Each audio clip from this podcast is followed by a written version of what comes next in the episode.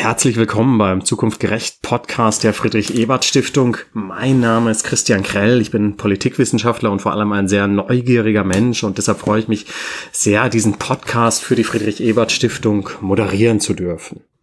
Der offizielle Titel unseres Podcasts ist tatsächlich Zukunftgerecht. Es soll um Menschen gehen, die sich für mehr Gerechtigkeit engagieren und wir wollen wissen, wie es zu diesem Engagement kommt, was diese Menschen antreibt, was sie verändern wollen.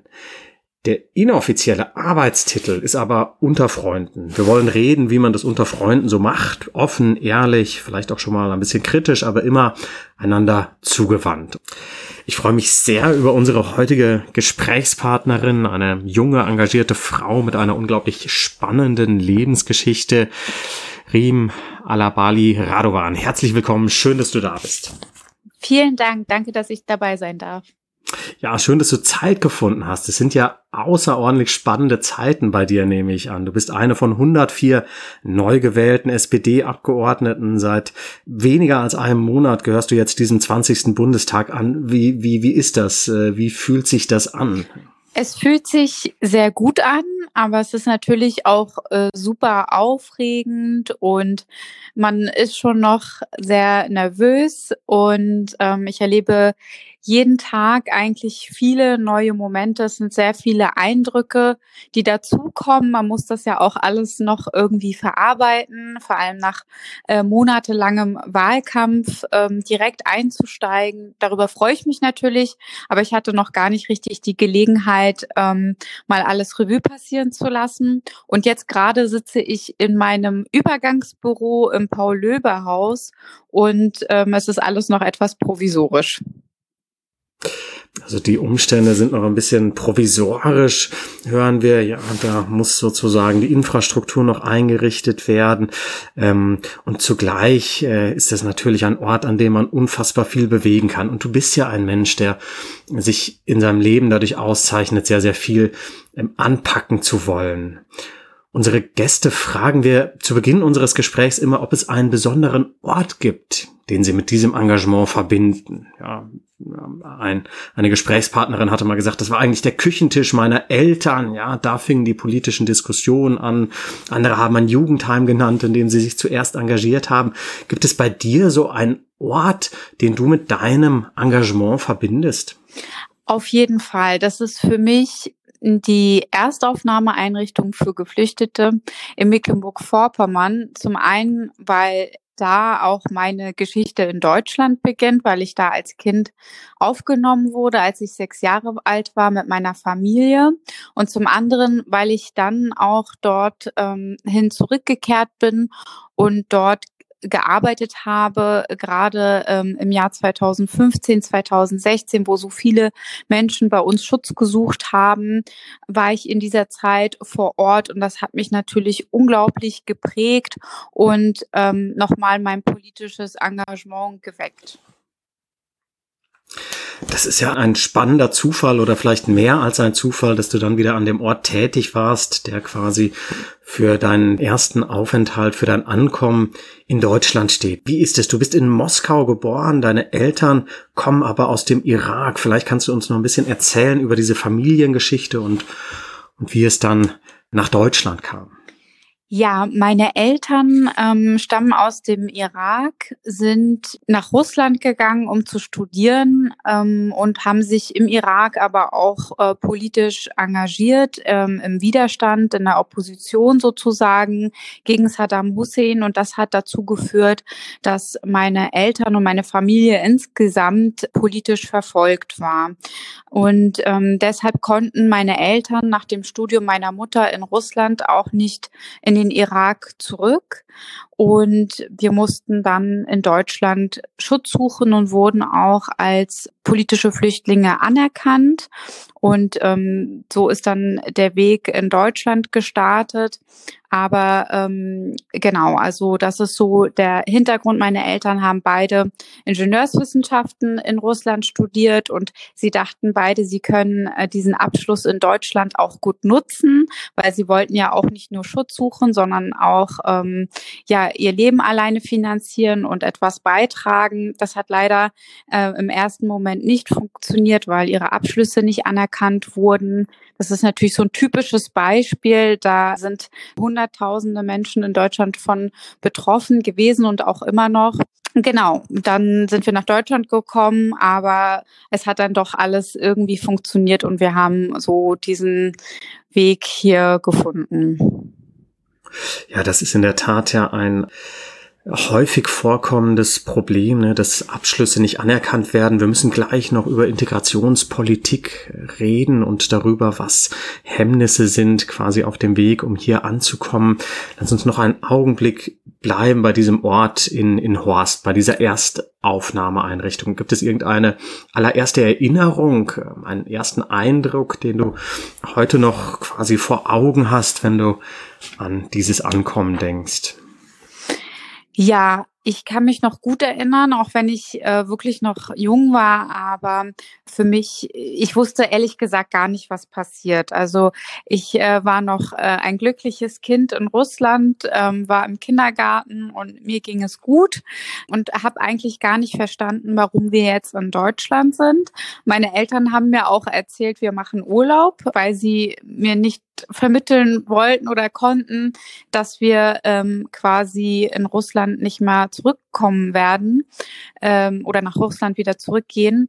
Und ja, dann waren wir in dieser Erstaufnahmeeinrichtung und ich erinnere mich sehr gut noch daran, wie viele Menschen, vor allem Kinder, ähm, weil das ja so äh, die ähm, Personen waren, mit denen ich mich quasi ausgetauscht habe, mit denen ich gespielt habe, auf diesem Spielplatz, der mir viel größer vorkam, als er dann äh, tatsächlich war, ähm, aus wie vielen Nationen da Menschen waren. Also gerade als wir angekommen sind, waren ja auch viele Menschen aus Armenien, aus ähm, den Balkanstaaten, aus Russland, äh, Spätaussiedlerinnen und Spätaussiedler und dieser Mix aus Menschen äh, verschiedener Nationen und wir konnten ja alle gar kein Deutsch.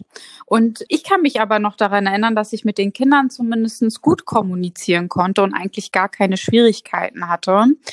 Woran ich mich noch erinnern kann, das ist keine schöne Erinnerung, ist, dass wir zum Beispiel nicht einfach nach Beutzenburg, weil die nächstgrößere Stadt ist Beutzenburg dort, nicht einfach zum Beispiel nach Beutzenburg konnten, sondern das anmelden mussten und es einen bestimmten Tag gab.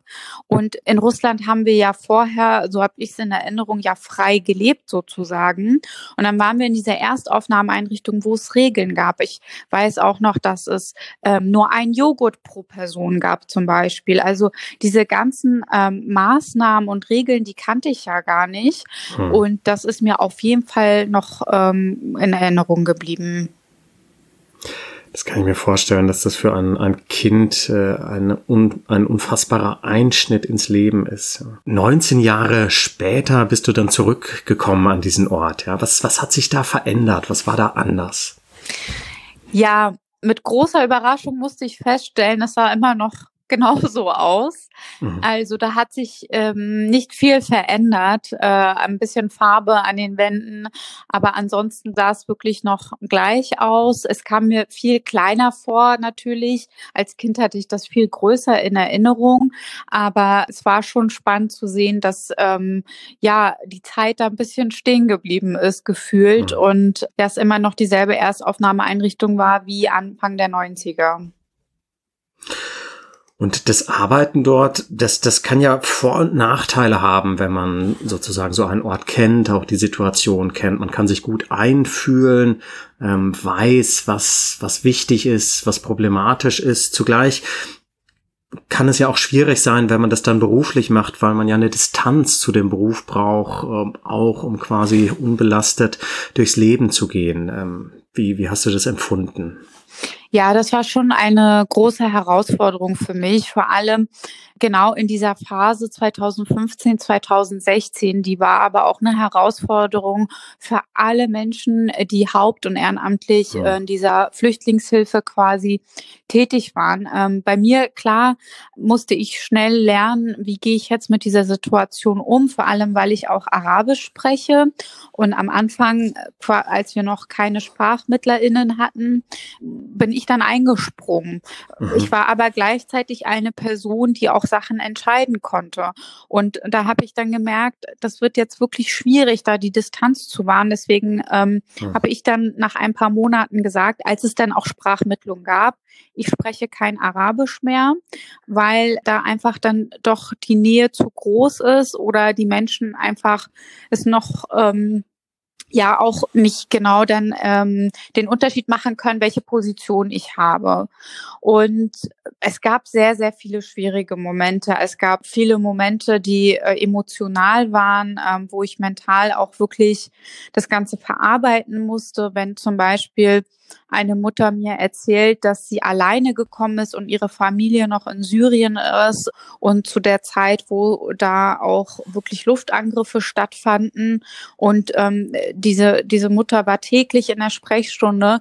Ähm, mhm. das sind natürlich Momente, die, wenn man Empathie hat mhm. ähm, und äh, Mitgefühl, dann ist es wirklich schwierig zu verarbeiten. Aber ich glaube trotzdem, dass es auch wichtig ist, dass man nicht komplett da so so ein komplett dickes Fell hat und das einen gar nichts mehr berührt, weil wir gehen da in diesen Einrichtungen, äh, auch in Gemeinschaftsunterkünften, es geht um Menschen und ich finde, mhm. klar gibt es auch eine Berechtigung für äh, Behördenarbeit, die dann sachlich und klar nach Vorschriften geht, aber gerade in diesem Bereich, finde ich, tut uns ein bisschen äh, Menschlichkeit auch gut. Ja, glaube ich, ganz, ganz wichtiger Punkt ne, bei all dem Entscheiden, auch in engen Strukturen, die natürlich Verwaltungsabläufe vorgeben, wichtig zu erinnern, es geht um Menschen, über die wir hier entscheiden. Ja. Ähm, gab es so einen Punkt, an dem du bewusst gesagt hast, also dieses Engagement hier vor Ort, das ist immens wichtig, aber ich will mich jetzt nochmal in einem anderen Maßstab engagieren, um Rahmenbedingungen stärker zu verändern. Also du warst dann ja später auf Landesebene aktiv, bist äh, Integrationsbeauftragte des Landes geworden. War das eine sehr bewusste Entscheidung, äh, zu sagen, ich drehe jetzt quasi hier nochmal an einem anderen Rad ähm, oder hat sich das eher so ergeben? Genau, also die bewusste Entscheidung war schon da, ähm, zu sagen, ich gehe jetzt in, ins Sozialministerium, bin ich dann gewechselt in den Bereich der, der meiner Vorgängerin, der Integrationsbeauftragten des Landes, um einfach auch da mehr Einfluss nehmen zu können, weil die Erstaufnahmeeinrichtungen dort sind ja Menschen nur für eine bestimmte Zeit. Äh, das ist auch gut so, die darf auch nicht zu lange sein.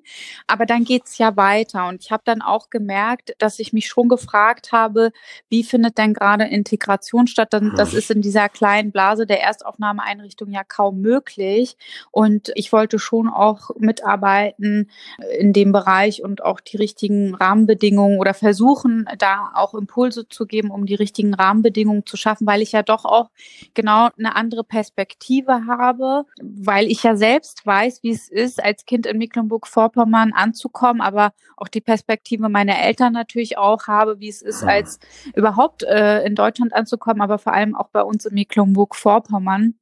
Und deswegen habe ich mich dann auch ähm, quasi beworben im Sozialministerium und äh, konnte die Arbeit da fortführen. Es war natürlich ein Riesenvorteil, dass ich aber auch Erfahrung hatte im Bereich Aufenthaltsgesetz, Asylrecht und so weiter, weil ähm, das gehört ja dann auch dazu. Wobei Integration meint natürlich ja nicht nur Menschen mit Fluchtgeschichte, sondern insgesamt alle Menschen, die zu uns kommen aus den verschiedensten Gründen. Und das hat mich dann auch interessiert, wie es da läuft. Du hast gerade, das ist mir aufgefallen, mehrfach betont, Mecklenburg-Vorpommern, ja, Integration in Mecklenburg-Vorpommern, ähm, Deutschland insgesamt, aber auch in Mecklenburg-Vorpommern. Gibt es da, was sind da die besonderen Umstände? Warum ist es wichtig, das zu betonen? Der besondere Umstand äh, ist nicht nur in Mecklenburg-Vorpommern da, sondern insgesamt in den ostdeutschen Bundesländern. Mhm. Also es ist ja so, dass wir einfach in den ostdeutschen Bundesländern eine andere Migrationsgeschichte haben als in den westdeutschen Bundesländern. Also es gab in der DDR Vertragsarbeiterinnen und Vertragsarbeiter zum Beispiel, die aber auch dann alle oder viele abgeschoben wurden nach der Wende oder kurz vorher. Und wir haben ja diese ganze Geschichte der GastarbeiterInnen in den ostdeutschen Bundesländern in der Form nicht gehabt. Das heißt, als äh, Anfang der 90er so viele Geflüchtete dann auch in die ostdeutschen Bundesländer kamen, weil sie ja auch verteilt wurden dorthin, war vieles sehr, sehr neu für die Menschen vor Ort, aber auch für die Politik und für die Behörden. Und ähm, das zieht sich schon noch bis heute, dass wir da zum Beispiel gar nicht diese starken Communities haben wie äh, in Berlin oder in NRW, dass da äh, migrantische und postmigrantische Communities auch so stark mit anpacken können mhm. oder dass die Menschen da Anschluss finden. Das haben wir mittlerweile nach 2015 äh, vermehrt, aber vorher war das kaum präsent. Auch dieses ganze Thema überhaupt Vielfalt und Diversität ähm, hat in Mecklenburg-Vorpommern ähm, bis dahin keine große Rolle gespielt, weil wir einfach so wenige Menschen mit Migrationsgeschichte in MV zum Beispiel waren. Aber das gilt für alle ostdeutschen Bundesländer. Und es war ja schon so, auch wenn wir vergleichsmäßig immer noch weniger haben, ähm, hat sich der Zahl der Menschen mit ausländischer Staatsbürgerschaft innerhalb von wenigen Jahren verdoppelt. Und das mhm. merkt man schon. Also man merkt es zum Beispiel in Schwerin oder in Rostock schon auch im Straßenbild, in der Gesellschaft, dass, dass sich da was verändert hat. Das merkt man sogar, glaube ich, äh, viel stärker als in Berlin oder in Köln. Und deswegen ist es, finde ich, auch so wichtig, da nochmal genauer hinzuschauen. Mhm. In der Tat eine ganz andere Migrationsgeschichte dieser Regionen. Ähm, ja, und jetzt eine, eine rasche Entwicklung, wenn ich dich richtig verstehe wenn du auf diese Jahre zurückschaust, ähm, die du damit besonders befasst hast, was würdest du sagen, was sind die, die Bedingungen, die Integration gelingen lassen? Wann funktioniert das besonders gut? Wie kann man das besser ermöglichen? Also für mich, wenn man es runterbricht auf die wichtigsten Punkte, ist es ähm, natürlich als allererstes die Sprache. Wir müssen den Menschen die Möglichkeit geben, Deutsch zu lernen und auch Menschen aus meiner Sicht, die nicht unbedingt äh, oder das nicht nach der Aufenthaltsperspektive davon abhängig machen, weil zurzeit ist es zum, so, dass Menschen mit einer schlechten Bleibeperspektive, das ist quasi der Begriff des Bundesamts für Migration und Flüchtlinge, die dann in den Asylentscheidungen schon sehen können beim Antrag, ähm, das sind die und die Herkunftsländer, da sieht die Quote eher schlecht aus für positive Asylbescheide, ähm, die kriegen dann keinen Sprachkurs oder keinen Aha. Integrationskurs.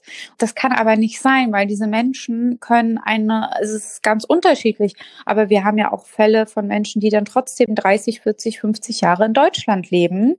Und selbst wenn sie, finde ich, nur ein Jahr hier leben, müssen sie irgendwie kommunizieren können. Und wir müssen dafür sorgen, dass es Zugang gibt zu Sprachkursen und das andere ist für mich ganz wichtig der Zugang zum Arbeitsmarkt, weil über den über die Arbeit, ähm, vor allem auch über Kolleginnen und Kollegen, kommt man in den Austausch und hat die Möglichkeit, sich auch in der Gesellschaft quasi zu integrieren. Und natürlich wollen auch viele Menschen, die zu uns kommen, auch arbeiten und wollen ja gar nicht ja in den Einrichtungen sitzen oder dann zu Hause in den Wohnungen und, und nichts tun, sondern sie möchten gerne arbeiten. Aber wir erschweren es immer noch. Also ich bin da noch nicht zufrieden mit dem Zugang zum Arbeitsmarkt. Ähm, es ist immer noch sehr, sehr schwierig. Und wir haben ja schon vorhin über Absch Anerkennung von Abschlüssen geredet. Also solche Sachen müssen einfach schneller gehen und vereinfacht werden. Also ich finde, der Staat muss einfach die ähm, Strukturen, die bestmöglichen Strukturen schaffen für Menschen, damit sie sich integrieren können. Das ist unsere Aufgabe. Was die Menschen dann daraus machen, das ist eine andere Sache. Aber wir müssen die die, Strukturen dafür schaffen. Das beschreibt ja auch so eine gewisse Wechselseitigkeit. Ne? Es muss sozusagen Rahmenbedingungen, es muss Strukturen geben und, und zugleich ähm, muss es dann irgendwie ein bestimmtes Verhalten, eine bestimmte Integrationsbereitschaft auch geben. Ähm, du hast Sprache und Arbeit genannt. Arbeit tatsächlich, das wissen wir ja auch aus den Sozialwissenschaften, ähm, ist ja nicht nur wichtig für den Broterwerb, sondern für vieles mehr im Leben, für Struktur sozusagen, für ähm, so etwas wie äh, einen eigenen Status in der Gesellschaft, für die Selbstwahrnehmung ein wichtiger Schlüssel. Was wahrscheinlich nicht als allererstes auftaucht und trotzdem langfristig wichtig ist und worüber ich gerne mit dir reden will, ist die politische Repräsentation von Menschen mit Migrationsgeschichte. Ähm, und ich will mit dir darüber reden, weil du natürlich zu den Abgeordneten gehörst, die jetzt im Bundestag mit Migrationsgeschichte vertreten sind. Und das ist nach wie vor ein kleiner Anteil. Ja, es sind jetzt etwas über 11 Prozent der Gesamtbevölkerung ähm, haben wir etwa 26 Prozent mit Migrationsgeschichte. Ähm, wa warum ist es auch nach all diesen Jahren, äh, die wir ja Migrationserfahrungen in Deutschland gesammelt haben, Zuwanderungserfahrungen haben, warum ist das nach wie vor so niedrig und so schwierig? Ja, da gibt es natürlich verschiedene Gründe für, aber aus meiner Sicht ist es so, dass der Zugang vor allem zu Parteien, aber insgesamt ähm, politische Teilhabe einfach immer noch schwierig ist. Also es ist ja auch bei vielen so, dass sie zum Beispiel in eine Partei eintreten, äh, um mal jetzt kurz bei den Parteien zu bleiben, weil mhm. ihre Eltern dort aktiv waren oder Verwandte. Ähm, und das gerade zum Beispiel jetzt äh, bei Geflüchteten, aber auch Menschen, die einfach neu hier sind, in der ersten oder auch zweiten Generation, fällt das ja meistens weg. Also man hat niemanden ähm, in der nahen Umgebung, äh, der die einen mitnehmen kann. Zum anderen finde ich, dass die Parteien also insgesamt einfach auch da noch nicht so den Fokus gelegt haben, so ist mein Gefühl, also aktiv auch ähm, Mitgliederwerbung zu machen bei Menschen mit Migrationsgeschichte und da vielleicht auch mal zu überlegen, was könnten Formate sein, worin liegt denn das, dass die Partizipation da noch nicht so ist, wie wir uns das wünschen würden. Und ein anderer Teil ist natürlich ein ganz großer Teil, äh, den darf man nicht vergessen, ist, dass das ausländische Staatsbürgerinnen nicht wählen können. Also wenn sie aus Drittstaaten kommen, also außerhalb der EU sozusagen, und somit sich auch nicht aufstellen lassen können, zum hm. Beispiel für auch kommunale politische Ämter. Das äh, betrifft auch viele Menschen, die auch Jahrzehnte hier leben und zum Beispiel bewusst nicht die deutsche Staatsbürgerschaft annehmen, weil sie sonst ihre abgeben müssen. Dann kommen wir zum Thema Staatsbürgerschaftsrecht. Aber äh, das ist auch ein Grund dafür. Und ich habe auch natürlich überlegt, warum hat das bei mir so lange gedauert? Und ähm, bei mir war es auch so, dass einfach niemand mich mitgenommen hat. Ähm, das ist gar kein Vorwurf, aber es, ich hatte einfach nicht den Zugang äh, und nicht die Kontakte. Einfach, dass mal jemand sagt, komm doch mal vorbei, schau dir das mal an. Und zum anderen hat man das Gefühl auch, dass man, ja, also die Repräsentanz hat halt auch gefehlt. Es haben Vorbilder gefehlt, äh, wo man gesehen hat, es funktioniert. Auch äh, Frauen mit Migrationsgeschichte sind zum Beispiel irgendwie politisch aktiv und an, an die Person kann man sich zum Beispiel auch mal wenden und fragen. Das hat bei mir auch gefehlt. Und ich finde auch das Thema Sprache wichtig. Also ich finde, ich bin ein Fan davon, wenn man ähm, auch komplexe politische Themen versucht, mit einfacher Sprache zu vermitteln weil je komplexer wir es machen, desto mehr schließen wir äh, Leute aus, die vielleicht auch Lust haben, sich zu beteiligen, aber denken, dass sie sich gar nicht richtig ausdrücken können oder da nicht mitmachen können, weil sie zum Beispiel ja nicht so mit Fachbegriffen um sich hauen können. Also das erlebe ich auch, dass einfach, dass wir über Sprache auch so eine Distanz schaffen zu vielen Leuten. Ja, das sind so aus meiner Sicht die, die größten Punkte. Und das sind natürlich Faktoren, die teilweise dann ausschließlich auf Menschen mit Migrationsgeschichte zutreffen, zum Teil aber wahrscheinlich auch auf andere Teile, auch auf Muttersprachler. Ja. Für die ist es ja manchmal schwierig, diesen politischen Betrieb irgendwie nachzuvollziehen aufgrund dieser eigenen Sprache. Absolut. Also das ist ja auch häufig nicht mehr eine Frage von Herkunft, sondern einfach von insgesamt dem Umfeld, in dem man aufwächst. Und mhm. das betrifft ja auf jeden Fall Menschen mit und ohne Migrationsgeschichte. Wie ist es dazu dann gekommen, dass du gleichwohl ähm, dann, glaube zu Beginn 2021 Mitglied der SPD geworden bist. Warum diese Partei und warum überhaupt Partei? Ja, also für mich, mein Herz hat schon immer für die Sozialdemokratie geschlagen und äh, ich glaube, die FES hat ja auch Studien dazu, dass die SPD hm. auch schon immer eigentlich attraktiv war für Menschen mit Migrationsgeschichte, äh, einfach auch wegen dieser ganzen Frage der sozialen Gerechtigkeit und Aufstieg durch Bildung und so weiter. Es kam dann so, dass mich ja, Manuela Schwesig unter anderem gefragt hat, ähm, ob ich denn, ob ich nicht beitreten möchte und auch kandidieren möchte. Dann habe ich mich dafür entschieden, das zu tun. Ich habe auch nicht lange überlegt, weil eigentlich, wie gesagt, mein Herz äh, da schon immer ja in die Richtung geschlagen hat, aber ich mich auch nie wirklich getraut habe. Also wie gesagt, mir hat einfach lange der Zugang gefehlt dann wurde ich Integrationsbeauftragte und da war es eigentlich ganz gut, äh, unabhängig zu sein, einfach fürs Thema. Deswegen bin ich zu dem Zeitpunkt nicht beigetreten, aber als es dann weiterging und genau Manuela mich gefragt hat, äh, konnte ich ja auch nicht Nein sagen. Absolut, das ist natürlich ein sehr charmantes und attraktives Angebot und du hast es dann ja äh, wirklich in beeindruckender Art und Weise auch genutzt, dieses Angebot. Ich habe mir nochmal die Wahlergebnisse angeschaut, neun Prozent Vorsprung vor dem konservativen Gegenkandidaten, der davor dreimal den Wahlkreis gewonnen hat. Wie, wie, wie hast du denn den Wahlkampf erlebt? Wie hat das in diesem Maß funktionieren können? Ja, also da bin ich ganz ehrlich, am Anfang waren ähm, viele skeptisch auch ob ich jetzt mit meinem Migrationshintergrund und mit meinem schwierigen Namen diesen Wahlkreis gewinnen kann. Zu einem Zeitpunkt, äh, als ich äh, kandidiert habe, war, waren ja die Umfrageergebnisse bei uns äh, in der SPD bekanntlich ja äh, wirklich sehr schlecht.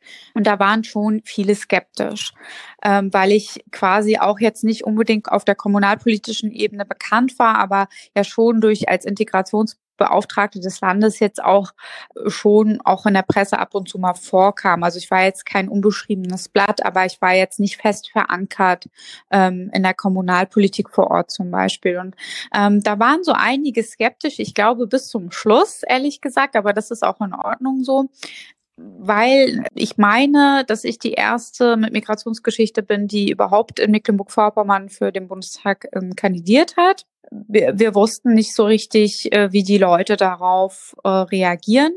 Und wir dachten uns dann aber, ich bin wirklich komplett das Gegenteil zu dem konservativen Abgeordneten, der vorher den mhm. Wahlkreis hatte. Also ähm, genau, halb so alt, ähm, genau, Migrationsgeschichte, Frau wir dachten uns, wenn nicht das funktioniert, was dann? Und es hat sich im Endeffekt ja auch ähm, gelohnt, diesen Schritt zu gehen. Ich bin da aber auch sehr dankbar, dass mein Kreisverband in Schwerin, aber auch Manuela Schwesig da auch ja mich unterstützt haben und gesagt haben, ähm, dass das wird schon und ähm, du packst das und mir da auch die Angst genommen haben, wie die Leute auch reagieren, weil man muss äh, ehrlich sein, es gibt auch Regionen in meinem Wahlkreis, wo identitäre ähm, Bewegungen äh, verortet sind, wo insgesamt rechtsextreme Netzwerke auch aktiv sind.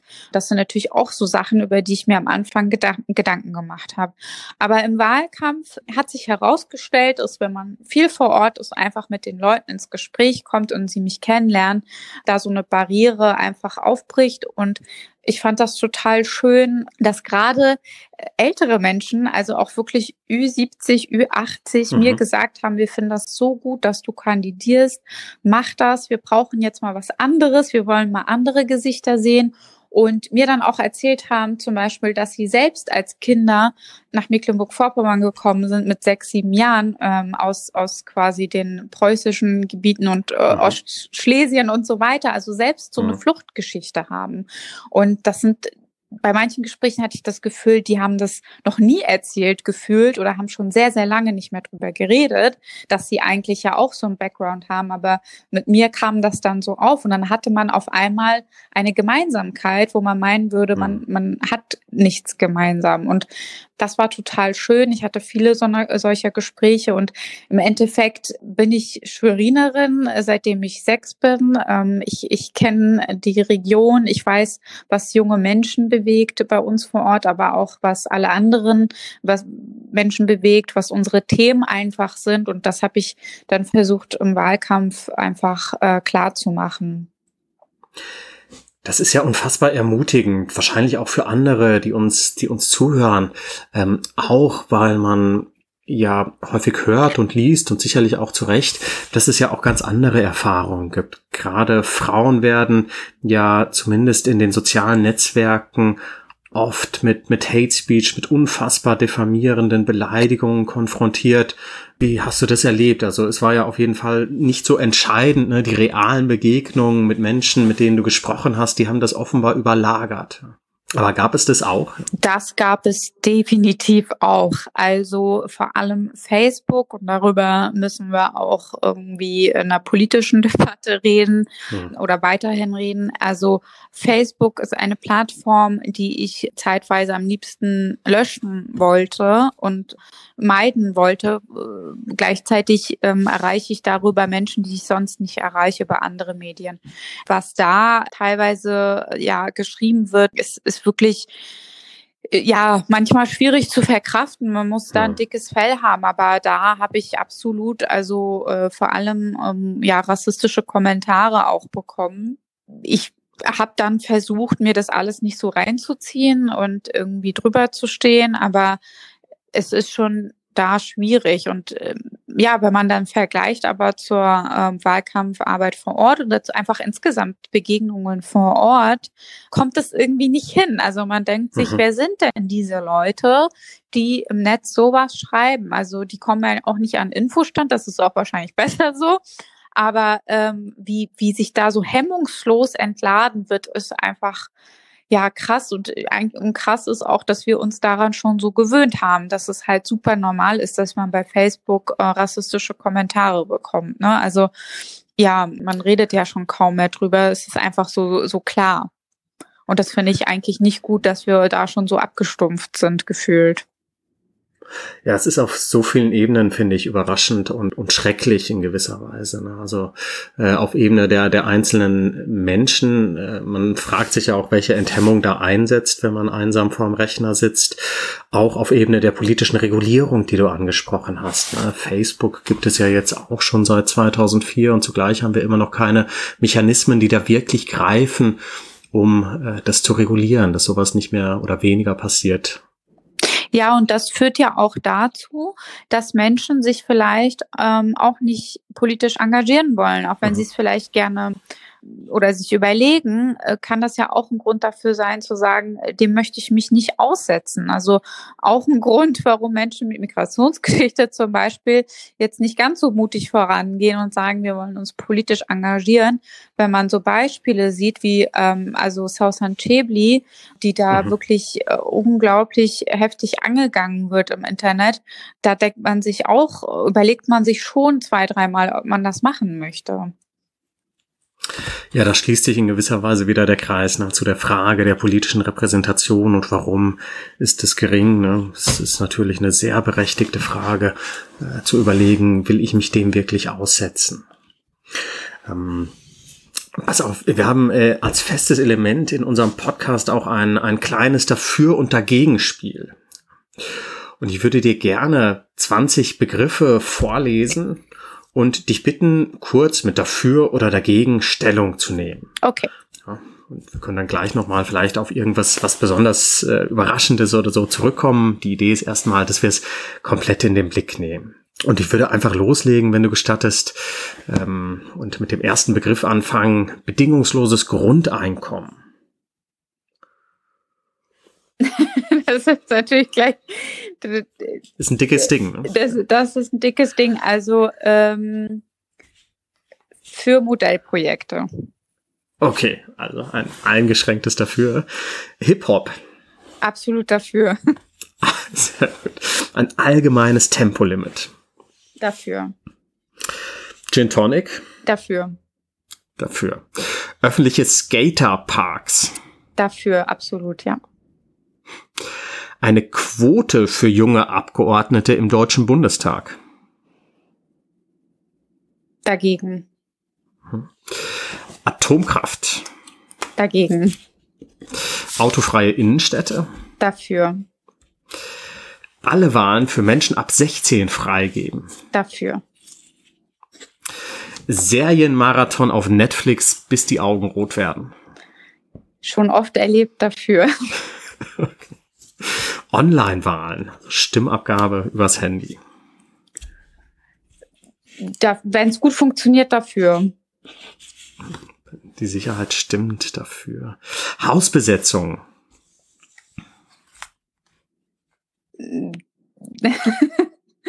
ähm, dagegen, aber man muss drüber reden, für, also man muss über die Gründe dafür reden. Warum das passiert. Genau. Einfachere Einbürgerung. Dafür. Eine staatliche Arbeitsplatzgarantie. Neutral habe ich mich noch nicht mit beschäftigt. Mhm. Die Vier-Tage-Woche. Dafür. Und äh, Wahlpflicht für alle Bürgerinnen und Bürger. Dagegen. Ich ahne, wie du zu folgendem Punkt stehst. Strengere europaweite Gesetze zur Regulierung der Internetplattformen. Dafür. Jetzt äh, kommt noch mal ein Knaller am Ende. Pizza mit Sauce Hollandaise. Dafür. Tatsächlich. Tatsächlich. Das musst du erklären. Also das ist, oder vielleicht musst du es auch nicht erklären, aber das ist natürlich überraschend. Wirklich, ich finde, das schmeckt gut. Sehr gut. Das, das lassen wir so stehen, genau. Genau, lass uns nochmal, wenn du gestattest, auf einzelne Punkte zurückkommen. Warum keine Quote? Das wäre ja ein einfaches Instrument, um zu sagen, wir wollen mehr junge Menschen im Bundestag haben.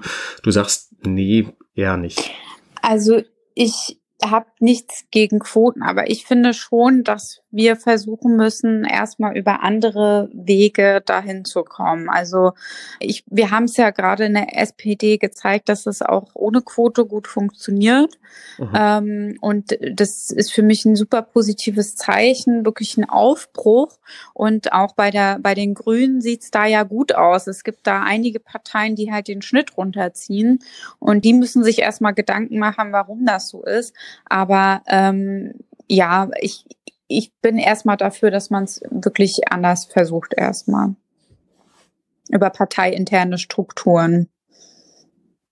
Ja, und in der Tat hat das ja wirklich in bemerkenswertem Maße funktioniert bei dieser Bundestagswahl. Die letzte Bundestagswahl war da ein Dämpfer, ein Schlag ins Kontor an verschiedenen Stellen, aber bei dieser Wahl beeindruckende, ja, beeindruckende Veränderungen, die sich ergeben haben.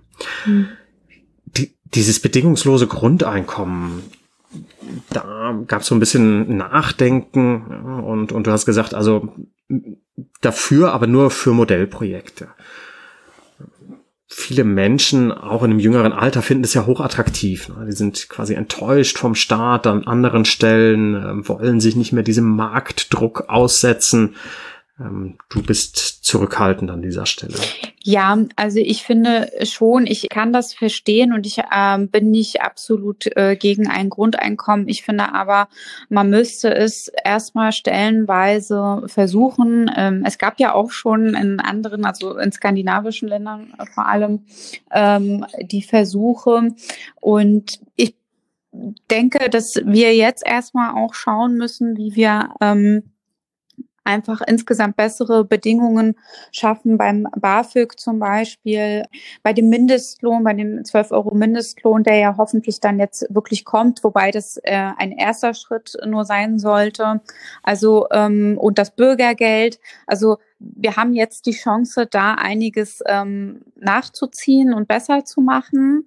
Und ähm, wenn das nicht funktioniert und ähm, da immer noch quasi ja so eine soziale Ungerechtigkeit ähm, herrscht oder gefühlt wird, kann man natürlich auch über solche Modellprojekte, finde ich, erstmal nachdenken, um dann zu schauen, wie sich das umsetzen lassen würde. In, ich bin da so ein bisschen, ähm, äh, du merkst es vielleicht, bin da so ein bisschen pragmatisch und das ist vielleicht auch noch so mein Verwaltungsdenken oder meine Erfahrung aus dem Bereich der Verwaltung. Also ich denke schon oft dann auch direkt auch an die Umsetzung und ähm, mhm. bin daher dann etwas vorsichtiger bei solchen pauschalen Aussagen, weil wir ja viele gute Sachen auf den Weg bringen, die in der Umsetzung einfach ja immer schwierig sind. Das haben wir jetzt auch in Corona-Zeiten gut gemerkt, dass wir einfach in vielen Bereichen da immer noch hinterherhängen Und äh, solch ein Riesenprojekt, was es ja wäre, auf den Weg zu bringen, da finde ich, müsste es erstmal ein paar Testläufe geben. In der Tat, ne, das wäre ein riesiger Eingriff in all die Funktionsmechanismen unseres Sozialstaates. Und ich finde es sehr überzeugend zu sagen, naja, das müssen wir an der einen oder anderen Stelle mal ausprobieren, Modellprojekte versuchen und zunächst vielleicht andere Stellschrauben anzugehen. Ne? Mhm. Du hast äh, das Bürgergeld angesprochen, Mindestlohn. Genau. Äh, einfachere Einbürgerung, das ist ja auch etwas, was sich ja ganz logisch ergibt, sozusagen aus dem, was du vorhin dargestellt hast. Na, da gibt es hohe Hürden. Was wären da die Stellschrauben, an denen man vielleicht drehen müsste? Wie sähe das idealerweise aus? Also ich finde gerade der Bereich Arbeit äh, bei den Einbürgerungen etwas schwierig. Es gibt da, ich habe jetzt äh, leider nicht komplett auf dem Schirm, äh, wie das mittlerweile ist, ähm, welche Voraussetzungen da sind, ob das jetzt die 18 Monate äh, Vollzeitarbeit sind oder mehr oder weniger. Aber äh, man muss klar für seinen Lebensunterhalt selbst aufkommen können. Nur es gibt ja wirklich so viele individuelle Geschichten und viele Menschen machen sich zum Beispiel selbstständig oder studieren und arbeiten nebenbei und können aber diese Grenze, die wir dann fordern, äh, wie viel Menschen mindestens verdienen hm. müssen über einen bestimmten Zeitraum, ja gar nicht einhalten. Also es spiegelt oft nicht die Lebensrealität wider. Und ich finde, da wäre auch so ein Case-Management angebracht, dass man sich wirklich auch die Fälle einzeln anguckt und nicht immer über so ein Raster laufen lässt, weil auch da wieder Corona die letzten zwei Jahre auch ähm, total schwierig für den ganzen Integrationsbereich, auch im Bereich Einbürgerung und so weiter, weil es da so viele Einschnitte gab. Und ähm, ich finde, da kann man mal ein bisschen flexibler drauf schauen, ob, ob wir wirklich immer ganz starr diese Voraussetzungen erfüllen müssen und ob man nicht auch dann an anderen Dingen festmachen kann, ob die Person eingebürgert werden kann. Also ich würde mir auch insgesamt ähm, in diesem ganzen Bereich, auch Aufenthaltsgesetz und so weiter, auch ein bisschen mehr Beratung wünschen, weil ich kenne das aus Erfahrung so, die Menschen werden in diesen Behörden ähm, oft abgewiesen, wenn irgendwie eine Sache nicht erfüllt wird. Ich meine, wir kennen das ja auch von Bürgerämtern und so weiter. Mhm. Aber ich würde mir da ein bisschen mehr auch Beratung wünschen. Wie komme ich eigentlich zu diesem Punkt? Was muss ich denn jetzt erfüllen, um eingebürgert zu werden? Das haben wir ja auch nicht wirklich. Das läuft dann über teuer, über Anwälte zum Beispiel oder über NGOs dann. Aber ich würde mir wünschen, dass einfach unsere Behörden da auch eher äh, mit einem Servicegedanken auch rangehen, weil wir alle haben was davon, wenn mehr Menschen auch eingebürgert werden. Das ist ja nicht nur gut für die Menschen selbst, sondern insgesamt. Und da müssen wir einfach ein bisschen flexibler werden. Und also gerade der letzte Punkt, der verweist ja so auf eine gewisse Haltung vielleicht, die man auch haben muss. Ne? Also die Vorstellung, dass man nicht die Hürde möglichst hochlegt, damit möglichst wenige darüber springen können, ja, sondern dass man sagt, wir, wir wollen das und wir finden das gut, ja. Und deshalb betreuen wir, unterstützen wir. Genau. Also es ist ja auch insgesamt einfach eine Haltungsfrage. Sind wir jetzt ein moderner Einwanderungsstaat oder nicht? Wir sind schon lange ein Einwanderungsland, aber wir wissen auch, dass wir das nicht wirklich ähm, öffentlich so zeigen und auch in den Behörden die Abläufe nicht so stattfinden. Und wir brauchen mhm. unglaublich viele Fachkräfte. Ähm, das äh, hören wir jetzt mittlerweile auch jedes Jahr von der Bundesagentur für Arbeit. Wir brauchen ähm, mindestens 400.000 Menschen pro Jahr, die zu uns einwandern, um diesen Fachkräftemangeln entgegenwirken zu können. Und da müssen wir aber auch in unseren Abläufen und Verfahren auch eher dieses moderne Einwanderungsland dann auch sein und nicht weiter davon ausgehen, dass wir die Hürden so hochlegen und gleichzeitig aber die Leute hierher kommen und äh, Arbeit finden und unseren Fachkräftemangel irgendwie beheben. Also es funktioniert alles so nicht, wie es gerade läuft. Was, was würde noch dazu gehören, zu diesem modernen Einwanderungsland? Naja, natürlich auch eine offene Gesellschaft Das ist ähm, etwas, mhm. äh, das ist eine gesamtgesellschaftliche äh, Aufgabe. Da gehört auch natürlich auch der ganze Bereich Antidiskriminierung, ähm, Alltagsrassismus, Antisemitismus und so weiter dazu. Ähm, wir denken ja immer, wenn bei uns was vorfällt, und das hatten wir ja leider in den letzten Jahren, findet das auch in der äh, Presse weltweit statt. Also wir geben da ja auch kein gutes Bild ab. Zum einen nach außen, aber auch intern muss man sich ja schon fragen, was haben wir jetzt eigentlich gemacht? Und ich finde, also ähm, wir, wir müssen diese offene Gesellschaft, die wir ja sind, auch so zeigen und auch den Kräften entgegenwirken, die dagegen sind und die, die sich dagegen stellen, auch mit ähm, äh, harten Mitteln dagegen stellen. Was noch dazu gehört, ist, finde ich auch ähm, so ein bisschen dieses, äh, also dieses ganze Thema Fachkräfteeinwanderung oder Arbeitsmigration, dass wir das öffnen, dass wir das überhaupt dieses Thema jetzt mal aufmachen, weil wir sagen, wir brauchen diese Menschen einfach hier. Und da müssen wir auch siehe Kanada zum Beispiel, ist ja immer so Vorzeigebeispiel, auch ein bisschen attraktiver werden, ähm, einfach in der Außenwerbung und aktiv auch für Fachkräfteeinwanderung äh, werben, weil äh, sonst wird es schwierig. Also wir gehen ja immer davon aus, alle Menschen wollen nach Deutschland. Das ist gar nicht so. Und es gibt auch viele andere ähm, Länder, die äh, händeringend nach Fachkräften suchen. Da ist Deutschland nicht immer Nummer eins auf der Liste. Und wenn es Nummer eins auf der Liste ist, machen wir es halt den Menschen unglaublich schwer.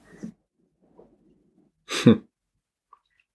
Ja, ich finde es sehr spannend, dass du ähm, sagst, also okay, natürlich brauchen wir andere Formalia, andere Strukturen ähm, und wir müssen werben, aber es braucht auch eine andere, eine offenere Gesellschaft. Humanitäre Aspekte, welche Rolle spielen die für ein modernes Einwanderungsland? Ja, natürlich müssen wir uns jetzt auch auf mögliche Krisensituationen, die ja auch gerade stattfinden, einstellen und uns dazu auch positionieren.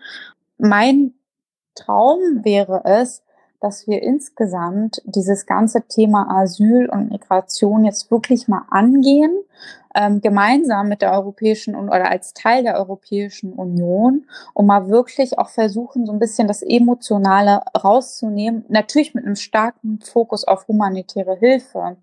Aber diese ganze äh, Mediendebatte da ein bisschen äh, rauszulassen. Und diese schrecklichen Schlagzeilen, die jetzt auch wieder kommen, führen ja auch dazu, dass Menschen sehr skeptisch sind.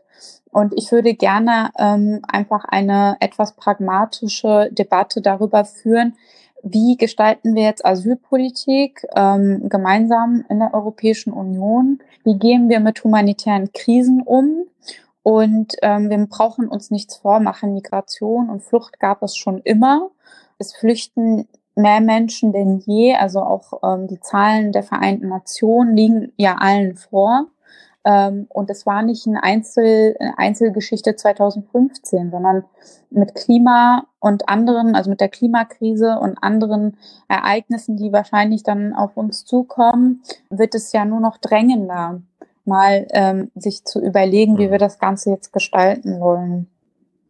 Ja, auch das ist sozusagen Teil einer, einer gerechteren Welt am Ende. Das ist ja quasi unsere große Überschrift, ja, der Zukunft gerecht Podcast. Wir haben viel gesprochen über Fragen von Migration, über Gestaltung von Migration und Integration. Ähm, wenn du gestattest, würde ich gerne nochmal eine ganz große Frage am Ende in den Blick nehmen wenn man auf die Zukunft schaut und sich quasi groß gesprochen eine bessere Welt vorstellt, eine gerechtere Welt und wir nehmen an, du wärst Königin von Deutschland. Ja. Kein Hip-Hopper, aber vielleicht kennst du diesen Titel von Rio yeah. Reiser, König von Deutschland. Ja. Wir, wir, stellen uns vor, du wärst es für einen gewissen Zeitraum Königin von Deutschland. Was wären die drei Dinge, die du am ehesten drehen würdest? Ja, was, was müsste angegangen werden am ehesten? Also natürlich ähm, als erstes, weil es uns allen alle betrifft, ist dem Klimawandel zu entgegnen und da alles äh, dafür zu tun, damit wir das Ganze irgendwie noch bewältigen können. Das wäre das, das Erste. Das Zweite wäre einfach ja insgesamt die Frage ja soziale Gerechtigkeit was können wir noch tun? Und das sind so viele, das sind so viele kleine Themen. Also das Thema bezahlbarer Wohnraum, das Thema Bildung, Chancen am Arbeitsmarkt, Ausbildungsplatzgarantie, äh, BAföG und so weiter, genau, Bürgergeld, also all diese Themen auch wirklich mal voranzubringen. Das ist ja hoffentlich keine Zukunftsvision, sondern das machen wir jetzt auch hoffentlich dann, wenn die Koalition dann steht.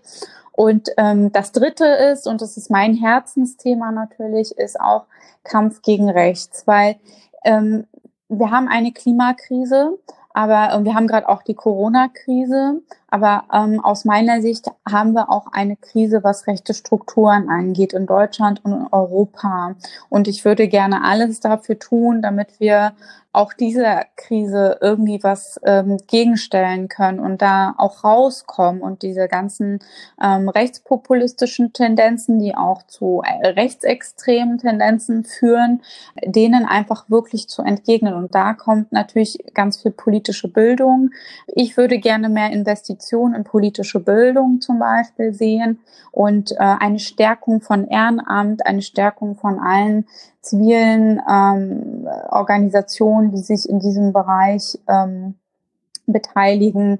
Ähm, genau. Also das wären jetzt so spontan die drei Themen. Ja, viel zu tun. Äh, herzlichen Dank für, für diese drei ja großen Pakete sozusagen, die du angesprochen hast. Klimawandel, sozusagen mehr soziale Gerechtigkeit als zweites mit all den Untermaßnahmen und dann etwas, was du ja eben auch schon angedeutet hast, eine offene Gesellschaft, Rechtsextremismus, rechte Strukturen bekämpfen. Jede Menge zu tun. Herzlichen Dank für diese Vorschläge. Wir sind leider am Ende unserer Zeit. Ich bin ganz verlockt zu einzelnen Fragen noch noch mehr zu fragen, aber für heute müssen wir schließen. Herzlichen Dank für deine Offenheit und wir drücken sehr, sehr die Daumen ja, für dein weiteres Engagement für quasi eine gerechtere Welt. Vielen Dank für den Austausch. Alles, alles Gute für die nächste Zeit im Bundestag und anders. Ja, vielen Dank. Danke für das schöne Gespräch. thank you